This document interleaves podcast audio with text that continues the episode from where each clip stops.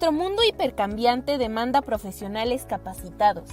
¿Estás preparado para impulsar tu carrera profesional? Encarar la corrupción requerirá la adopción de un mecanismo integral de prevención desde diversos frentes para generar un ambiente organizacional próspero y eficaz. Bienvenido a la iniciativa Días de Inspiración.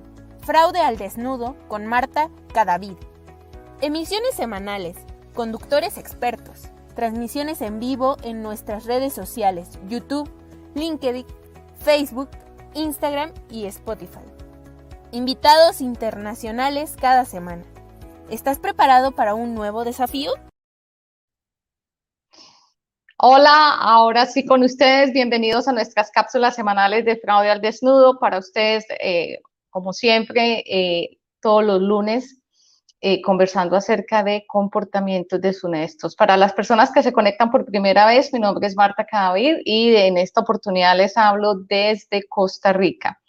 Sean todos bienvenidos. Eh, gracias a Auditul y al Instituto Internacional de Ética y Cumplimiento y obviamente a NOTROT por eh, auspiciar este espacio y bueno, y por hacerlo llegar a más profesionales en Latinoamérica. Bueno, para el día de hoy les traigo un tema súper interesante. Estaba eh, buscando eh, material de consulta y me encontré con un reporte súper, súper bueno que nos va a ayudar a entender un poquito más eh, este tema de la corrupción. Todos sabemos que la corrupción es el cáncer de la sociedad que se nos ha encarnado en la piel, que parece ser que tenemos que vivir, convivir y sufrirlo todos los días y pues que como que poco a poco se ha venido comiendo, trastornando, deteriorando eh, pues estos valores y, este tema de integridad y confianza que por muchos años nuestros abuelos y tatarabuelos trataron de construir. También sabemos que existen eh, instituciones de eh, prestigio internacional en las que confiamos plenamente, como lo es Transparencia Internacional, que cada año eh, o cada dos años eh, miden la confianza que se tienen en esos países. Y de ahí donde Transparencia Internacional tiene un indicador que pues muchas personas lo utilizamos. Creo que la mayoría de las personas que trabajamos con eh, todo este tema de administración de riesgos de delitos económicos, lo usamos, es el índice de, de percepción de corrupción, el IPC. Entonces, eh, ahí sale el listado de los países menos corruptos, más corruptos o con los niveles altos, medio y bajo, teniendo claro que eh, los países que, tienen, que son, eh, tienen indicadores más bajitos no es que no exista la corrupción. La corrupción existe, existe pero la percepción es menor porque de todas maneras hay unos, el, gobierno es más proactivo, porque hay planes de castigo, pues que la gente no se va a medir en el, a, cometer un acto de corrupción y también es un tema cultural.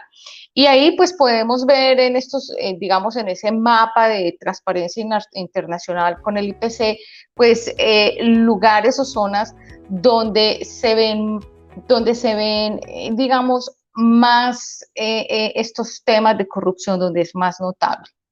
Pero para el día de hoy yo les traigo un eh, otro estudio que es muy interesante. Entonces, por aquí tenemos el de Transparencia Internacional, pero también por aquí tenemos un indicador o un estudio que se llama el Índice de Capacidad para Combatir la Corrupción. Escúchenme muy bien. El Índice de Capacidad para combatir la corrupción. Y este estudio eh, está enfocado en 15 países en Latinoamérica. Eh, este estudio fue creado por eh, tres asociaciones, una es Control Risk, otra asociación es America's Quarterly y la otra ah, asociación se llama America Society. Entonces, ellos crean, en, ahorita este año, en el 2021, crean em, este estudio de la capacidad que tienen los países latinoamericanos de combatir la corrupción. Me parece excelente. Y pues para ello yo les voy a dejar aquí también el link para que ustedes lo puedan descargar, lo puedan leer, lo puedan eh, estudiar y lo puedan comparar pues con, con lo que está sucediendo en sus países. Em, es interesante saber que con todo lo que ha pasado con la pandemia, la percepción de la, de la, de la corrupción y la transparencia pues se ha deteriorado muchísimo. Es decir, parece que la pandemia empujó más aún los países a que la corrupción se notara, la pobreza fuera peor. Entonces, em, digamos que eh, desnudó con mayor fuerza esos problemas que tienen nuestros países latinoamericanos. Entonces, em, este estudio evalúa 15 países que corresponden o suman el 95% del Producto Interno Latinoamericano. Esta escala va de 1 a 10. Esto es importante porque vamos a ver unos indicadores. Eh, son cuatro variables, perdón, 14 variables que em, estudia este, esta encuesta, o sea, que reúne esta encuesta, pero en tres grupos. Esos tres grupos eh, son eh, las, las instituciones, eh, digamos, del gobierno, la fuerza del periodismo de investigación y los recursos para combatir el, el fraude de cuello blanco. Entonces, les voy a leer digamos, las 14 variables que están dentro de este, de este, de este, de esta encuesta. Deme un minuto dentro de estos tres, em, dentro de, estos, de estas tres categorías. Entonces, en la capacidad legal que tienen nuestros países latinoamericanos para combatir la corrupción está la independencia y la eficiencia judicial, está la independencia y la eficacia de los organismos anticorrupción, está el acceso a la información pública y transparencia general del gobierno, está la independencia y recursos de la Fiscalía General y los agentes de investigación, eh, nivel de conocimiento y recursos disponibles para combatir los delitos de cuello blanco, nivel de, mm, perdón, calidad de los instrumentos de delación, eh, en este caso son los whistleblower o la cultura del sapo, nivel de cooperación internacional en materia de orden público. Entonces ahí tenemos la primer variable, digamos que el primer grupo de variables, recuerde que son 14, y es, esa capacidad legal que, tiene, que tienen los países para combatir la corrupción. La segunda, eh, la, segunda clasificación es la democracia en las instituciones y es la calidad. Ahí hay tres, eh, digamos, variables calidad y aplicabilidad de la legislación sobre la financiación de campañas políticas, los procesos legislativos y de gobierno y la calidad general de la democracia. Y por último, digamos, está eh, la sociedad civil y medios de comunicación, que es la fuerza que tienen los medios de comunicación para investigar entonces tenemos la movilización de la sociedad civil contra la corrupción, mejoras en la educación, calidad de la prensa, eh, de, prensa periodismo investigación y eh, comunicación eh, digital y, pues redes sociales. Entonces, como les dije anteriormente, son 14 países, perdón, 15 países que reúnen el 95% mm, del, del Producto Interno Bruto y eh, esta escala va de 1 a 10, siendo 1 los porcentajes, mm, digamos que la, menor capacidad que tienen los países, digamos que son más, eh, tienen menos capacidad de luchar contra la corrupción y países que están en, eh, digamos que tienen una calificación de 10, pues son países que... Mm, tienen más recursos y más, capacidad para luchar contra la eh, eh, corrupción. Pero aquí lo más interesante es que el país más alto en este, en este estudio eh, no llega a 10, no llega a 9, no llega a 8. Estamos hablando de Uruguay que llega solamente al 7.8. Las personas que, mm, digamos, participaron en esta encuesta, en este estudio, pertenecen a la clase, a la clase civil, al sector privado, obviamente medios de comunicación que se encargan de, investigar casos de corrupción y fraude, eh, personas que trabajan en el mundo académico, expertos en, temas de, anticorrupción y en temas de delitos económicos y pues obviamente parte también del sector gobierno y que representan la lucha contra la corrupción. Los países que se encuestaron son Uruguay, Chile, Costa Rica, Perú, Argentina, Brasil, Colombia, Ecuador, Panamá, República Dominicana, México, Paraguay, Guatemala, Bolivia y Venezuela. Uruguay está en, el primer lugar con 7.8, eh, Chile con 6.51, Costa Rica con 6.45, Perú con 5.66, Brasil con 5.07, Colombia con 4.81, Ecuador con 4.77, Panamá con 4.55, República Dominicana con 4.38, México con 4.25, Paraguay con 4.08, Guatemala con 3.84, Bolivia con 2.43 y Venezuela con 1.40. Es bien eh, interesante, eh, digamos, como unos puntos claves que tiene este estudio donde nos dice pues que ya eh, Uruguay es, es el país con mayor capacidad de respuesta para luchar contra la corrupción y por este estudio es la segunda vez que sale, la primera vez fue en el 2019 y ahora en el 2021 en junio y Uruguay ha ocupado el primer puesto eh, como líder en esa lucha anticorrupción, tener la mayor capacidad a nivel latinoamericano. Mm, pero mm, comparando el 2019 con el 2021, cinco países eh, mostraron, eh, digamos, deficiencias, entre ellos está México, está Brasil, donde pues se notan esos descensos pronunciados, donde pues en vez de haber mejorado, pues al contrario se nota que eh, la lucha contra la corrupción en los dos últimos años fue menos eficiente o tuvo menos recursos. Em, y pues República Dominicana fue eh, uno de los países que con mayor capacidad, digamos que del año 2019 al 2021, República Dominicana repuntó y demostró una mejor capacidad de respuesta eh, en cuanto a la lucha contra la corrupción.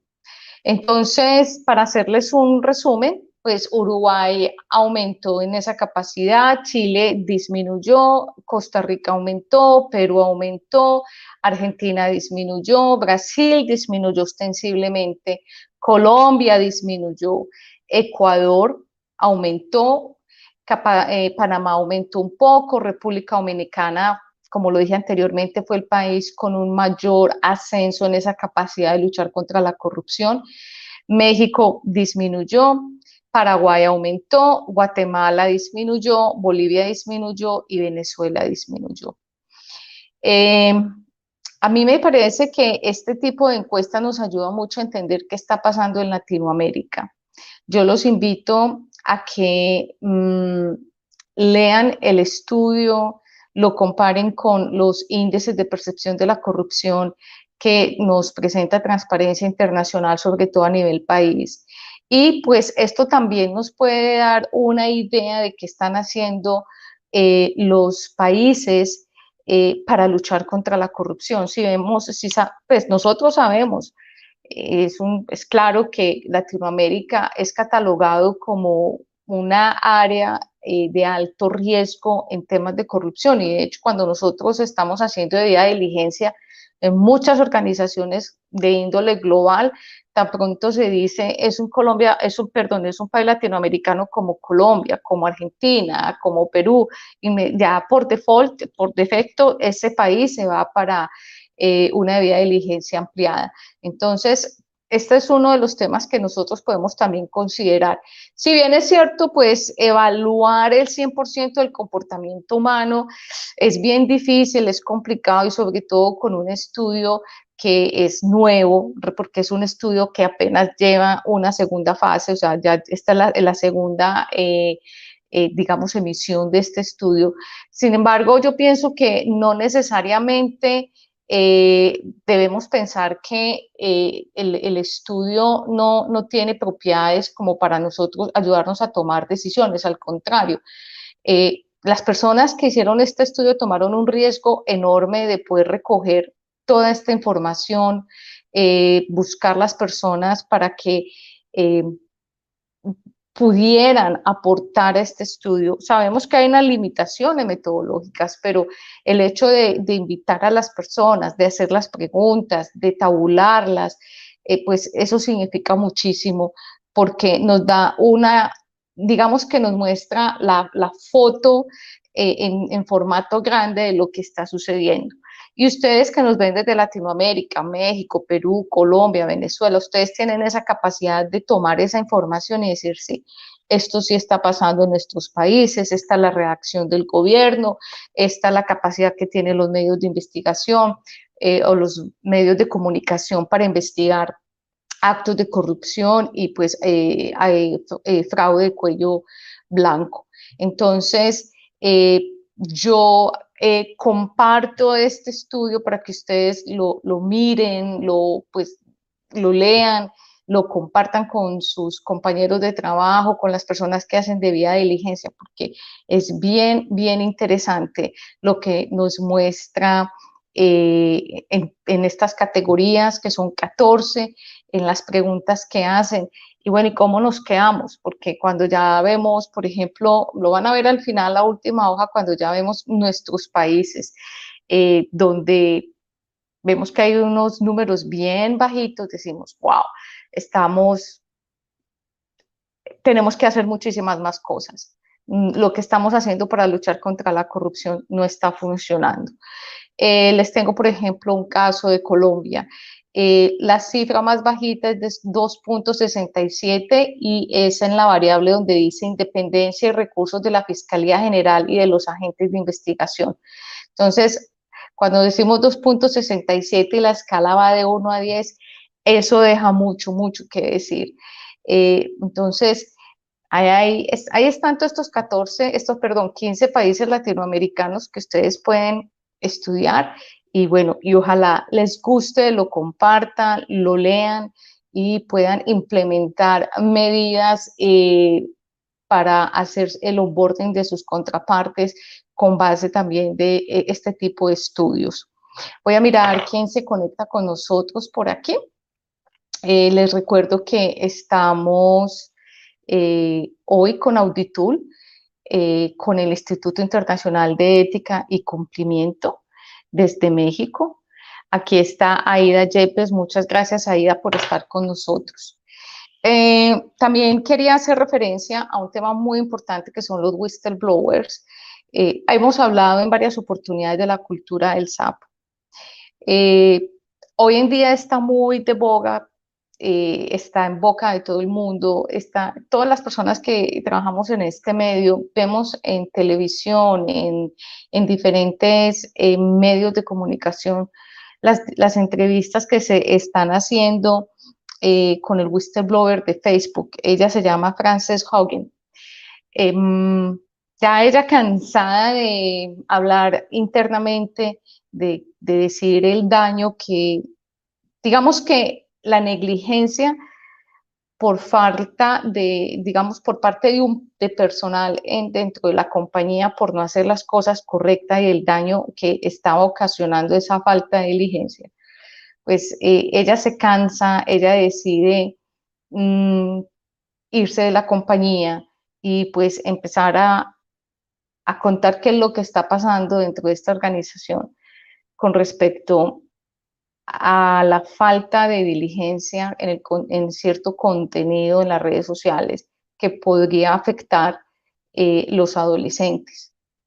Pero también, esto es, apenas eh, la punta del iceberg, pero también quería traer a colación que eh, este tema de whistleblowers ha sido un tema muy antiguo, viene de hace muchos años, pero que eh, ha, venido recibiendo mucho apoyo porque es de la forma en que la sociedad civil, ustedes, nosotros, nos damos cuenta de todos los problemas que hay al interior de una organización y que no son revueltos, eh, perdón, resueltos.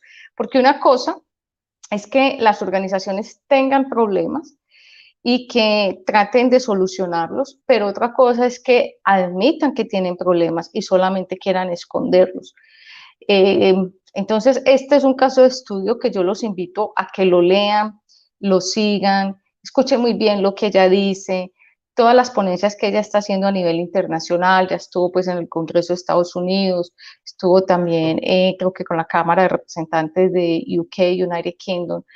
Así que sigan este tipo de casos porque eso les ayuda a ustedes a entender cómo las políticas de protección a los whistleblowers, a los denunciantes y, la política de cero retaliación es algo que ayuda a que eh, la corrupción y las malas prácticas y los fraudes pues no se cometan. Otro caso de whistleblowers que a mí me parece súper interesante es el de Teranos. En este caso, eh, Tyler Schultz eh, decidió también contar toda la historia que estaba pasando en Teranos mm, y eh, donde está, eh, donde Elizabeth Holmens es, digamos, la directa implicada. Para las personas que de pronto no recuerdan la historia de Teranos, esta, fue, esta era una compañía donde ellos garantizaban hacer un chequeo general de, pues, de muchas enfermedades con una sola gota de sangre. Eh, es decir, a una persona le sacaban una gotita de sangre, no era necesidad de sacar un tubo como generalmente lo sacan, sino una gota y con esa gotica, pues hacer N cantidad de análisis eh, de enfermedades y pues eh, situaciones físicas de las personas. Em, esta persona también decidió salir a medios y contar que todo era en este caso sí era todo falso. Teranos llegó a ser una de las eh, compañías más exitosas, estaba en bolsa con una eh, estrategia comercial súper agresiva. Elizabeth Holmes salía en televisión contando toda esta estrategia con una seguridad impresionante. Después salieron con los rumores que ella pues quería hacer otro Steve Jobs y de hecho pues que, quería incluso imitarlo en muchas de sus estrategias pero finalmente todo su eh, armario, todo, todo ese, ese armazón que tenía era falso, todo eso se cae porque eh, ella no estaba haciendo nada, o sea, la famosa estrategia científica que tenía no existía, no es ni siquiera que no le había funcionado, es que no existía. Y pues detrás de Elizabeth Holmes y Teranos, pues muchas personas perdieron su dinero porque la compañía pues eh, no funciona hoy en día y esa compañía estaba en bolsa y prometía ser una de las compañías de biotecnología más importantes del mundo. Eh, a mí me interesa que ustedes escuchen estos casos y les hagan seguimiento porque es una forma de aprender eh, cómo se hace una deposición ante la corte, cuáles son, por ejemplo, los elementos materiales probatorios, cómo se determinan como prueba, que, cómo, cómo, se mm, atiende un caso de, un denunciante o un whistleblower, cómo se le hace seguimiento a esas denuncias. Entonces, es muy interesante para ustedes y pues para mí que cuando ustedes quieren seguir este camino de los delitos económicos en la prevención, detección y obviamente eh, en la investigación, ustedes puedan basarse en estos casos de estudios que están ahí a la mano. Simplemente es buscarlos, leerlos y pues ir tomando nota de qué eh, aspectos eh, semejantes o coincidencias les puede estar ocurriendo a ustedes. Em, y ya para terminar, eh, pues agradecemos a todas las personas que se unieron a nosotros a la tercera cohorte de entrenamiento para la certificación como expertos antifraude con el Instituto ICPF en España. nos fue súper bien, como siempre, eh, aprendimos mucho, también compartimos las mejores prácticas, pero queda en el corazón esa, ah, esa felicidad de saber que eh, más personas se unen a esta comunidad latina de lucha contra los delitos económicos como el fraude, abuso corporativo, corrupción, el tráfico de personas, el financiamiento al terrorismo, el lavado de dinero. Personas que toman esa decisión de fe y, y deciden de frente, eh, lanzar su, su, su, su grito y decir, sí, yo soy un fraud y aquí estoy y no me voy a dejar tentar. Entonces, felicitaciones a todas las personas que estuvieron con nosotros y ojalá sean más personas las que decidan unirse a esta comunidad latina, decirle no a los delitos económicos y luchar por un mundo sin más víctimas. Eh, gracias a ustedes por compartir esta información. Recuerde que alguien, alguien la está necesitando. Y pues entonces nos vemos la semana entrante con otra cápsula más de fraude al desnudo para que hablemos de comportamientos deshonestos. Nos vemos hasta pronto, cuídense mucho y feliz eh, festivo para las personas en Colombia y en otros países que hoy están eh, gozando de un merecido lunes de descanso. Hasta pronto.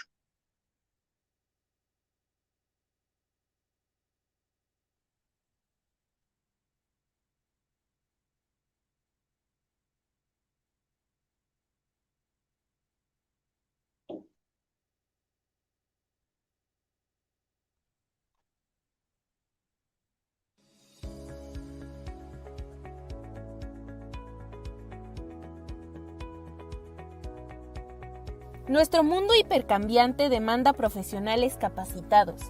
¿Estás preparado para impulsar tu carrera profesional? Encarar la corrupción requerirá la adopción de un mecanismo integral de prevención desde diversos frentes para generar un ambiente organizacional próspero y eficaz. Bienvenido a la iniciativa Días de Inspiración.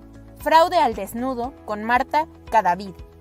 Emisiones semanales, conductores expertos, transmisiones en vivo en nuestras redes sociales, YouTube, LinkedIn, Facebook, Instagram y Spotify. Invitados internacionales cada semana. ¿Estás preparado para un nuevo desafío?